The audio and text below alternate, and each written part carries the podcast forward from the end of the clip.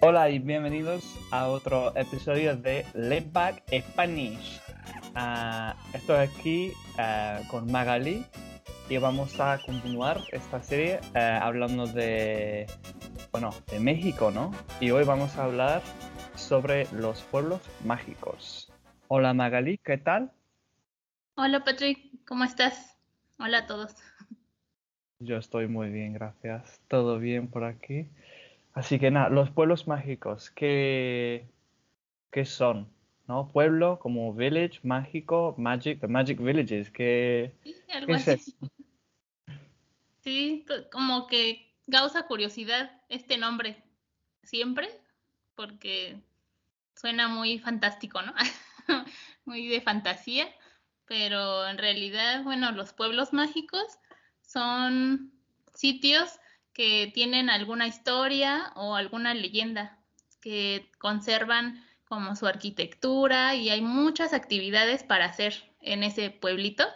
Em, en toda la República hay un total de 132 pueblos mágicos. Son muchísimos. ¿Cuántos? 132. Así es. Wow. 132. Y pues en internet pueden buscar así tal cual pueblos mágicos y les van a salir todos y en cada estado hay varios. Incluso hay páginas donde los puedes encontrar, pero pues sí hay unos eh, más conocidos que otros y pues en cada uno vas a encontrar actividades turísticas y lugares muy bonitos. De eso es eh, básicamente en todos pasó algo, hay algo, un hecho histórico en cada uno y también, pues lo, tratan de conservar como, pues, que eh, como va mucho, mucho turista, lo conservan y lo cuidan con, con esas características.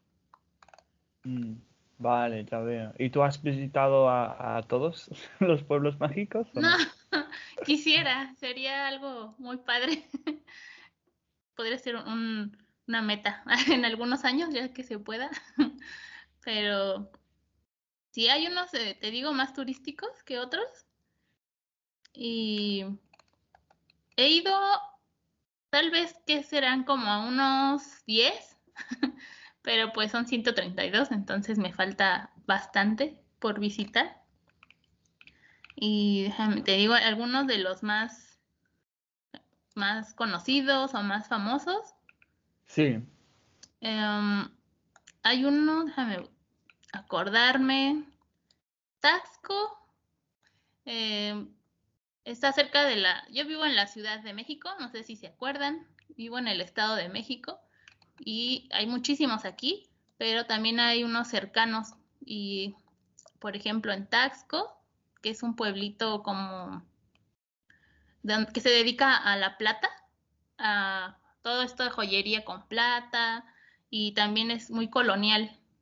En realidad casi todos estos pueblos tienen también iglesias, eh, todos tienen su historia, historias a veces trágicas por la Santa Inquisición y todo esto, mm. pero también hay muchas tradiciones, eh, eventos, también hay ruinas prehispánicas, eh, mucha naturaleza hay un, hay uno que me gusta mucho, Papantla. Papantla, ok. ¿Y, ¿Y eso dónde, dónde está? Ese está en Veracruz. Veracruz, vale. Hay, eh, hay una tradición de los em, voladores de Papantla y siempre lo publico, siempre lo hablo de eso porque son unos uh, así se llaman voladores, pero son desde niños los entrenan para poder subirse a un, a un poste como de 20 metros y aventarse de espaldas mientras está girando un, una plataforma. Obviamente están amarrados, pero hacen una danza hasta arriba de ese poste y con Hacen una, una danza. Sí, así en un cuadrito, danzan en medio. Ajá. ¿Un baile? Sí. ¿De verdad? ¿Encima? Sí.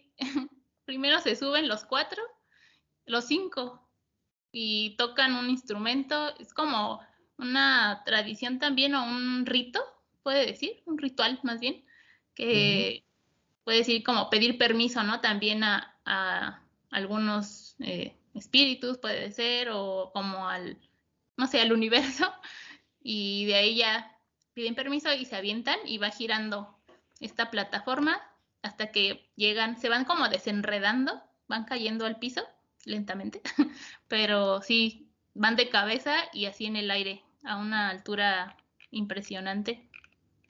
Ese me gusta mucho. También Tajín está en Veracruz.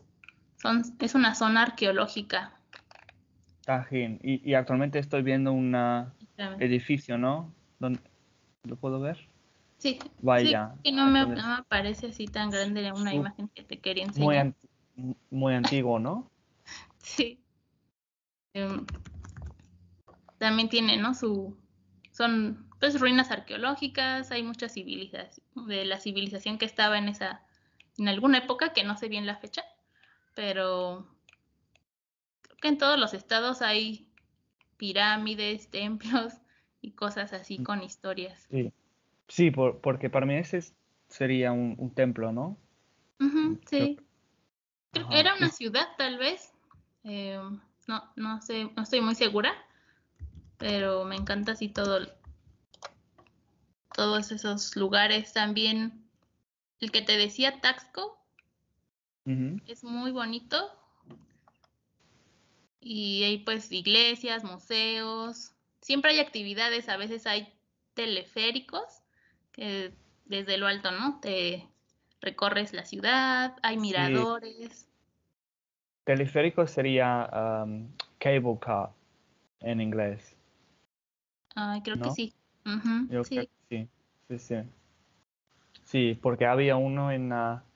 ¿Dónde fui? Em, eh, Gibraltar. Gibraltar. ¿Conoces? No. No, ok. Lo he escuchado, pero no sé.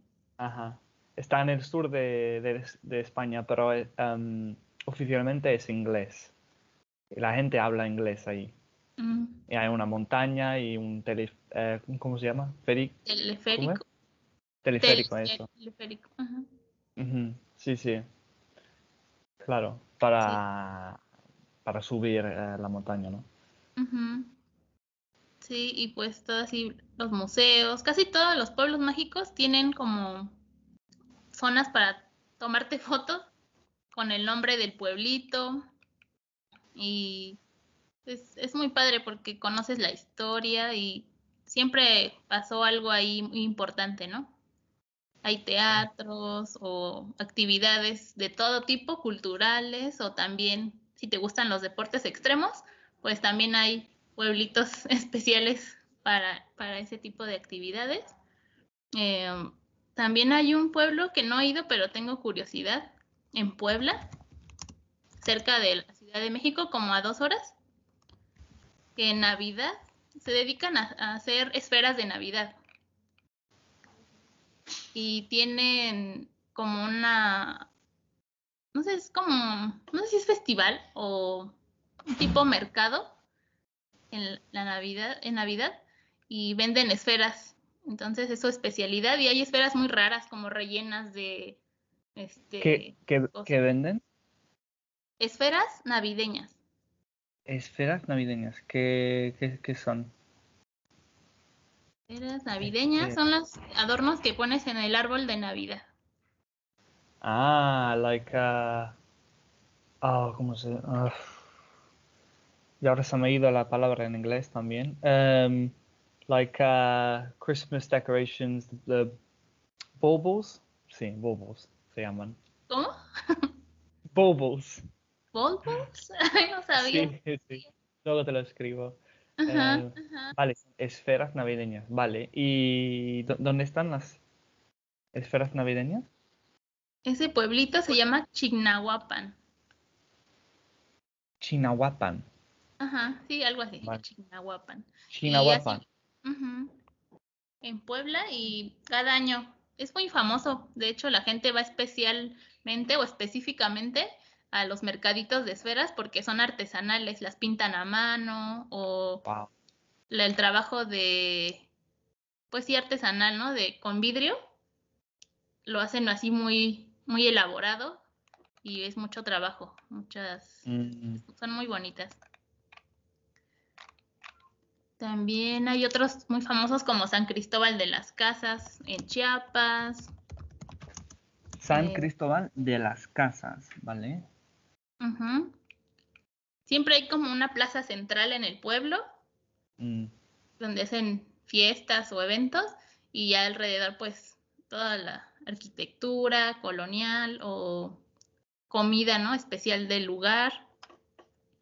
Aquí es muy famoso San Cristóbal en, Chiapas. En, bueno, en todos los estados hay algo así famoso. Hay uno, San Miguel de Allende, en Guanajuato, donde se grabó una película, de hecho. Bueno, en varios lados, ¿no? Pero creo que aquí en una parte se grabó una película con Brad Pitt. Ya no recuerdo. Ajá. Sí, porque también hay como pueblitos, este, pues fantasmas o cosas así, ¿no? Muy peculiares. Con fantasmas también, vale, ok. Entonces hay- siempre algo muy espiritual, ¿no? O no Sí. siempre, pero... Ujú. Ah, bueno, un pueblo fantasma es un pueblo abandonado, así le decimos. Ajá, Ghost Town. Sí, exacto. Mm, Y creo que sí es en San Miguel de Allende.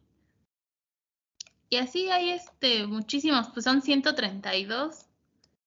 Eh, Tepozotlán, aquí en la ciudad, también es, he ido varias veces porque es el más cercano. Tepozotlán. Y los nombres no son, no parecen españoles, ¿no? Son mexicanos, en plan de, bueno, luego en otro podcast eh, hab- hablaremos de más de, eh, de la lengua, ¿no? Em, bueno, creo que hay, hay varias lenguas em. Sí, eh, están nativas, aún ¿no? vigentes, ¿no? Ujú.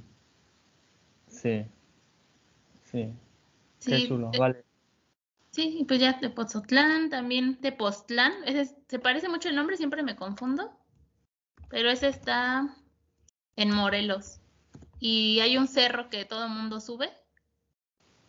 Y es como zona comercial, pero igual como que respeta esta arquitectura, los colores, las artesanías. Y, y pues todo este misticismo, ¿no? En torno al... Porque a veces hay eh, pues actividades, como dices tú, más espirituales. Mm. Sí, Sí, hay, hay muchísimos. Muy bien. ¿Y hay alguno que te te gustaría visitar que todavía no has podido, no has podido ir? Ay, sí, muchos, pero eh, uno eh, se llama Bacalar, es una playa en Quintana Roo.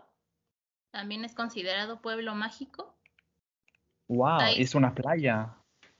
Ajá, sí, a veces yo creo hay lagunas o alguna especie protegida o, o algún, algún lugar, ¿no? Así cosas, actividades para realizar ahí, más de ecoturismo. Mm, Tengo ganas de ir a Bacalar y tengo ganas de ir a un lugar que se llama, bueno, en San Luis Potosí, no sé si pertenezca a un pueblo mágico, pero se llama el Jardín de Edward James.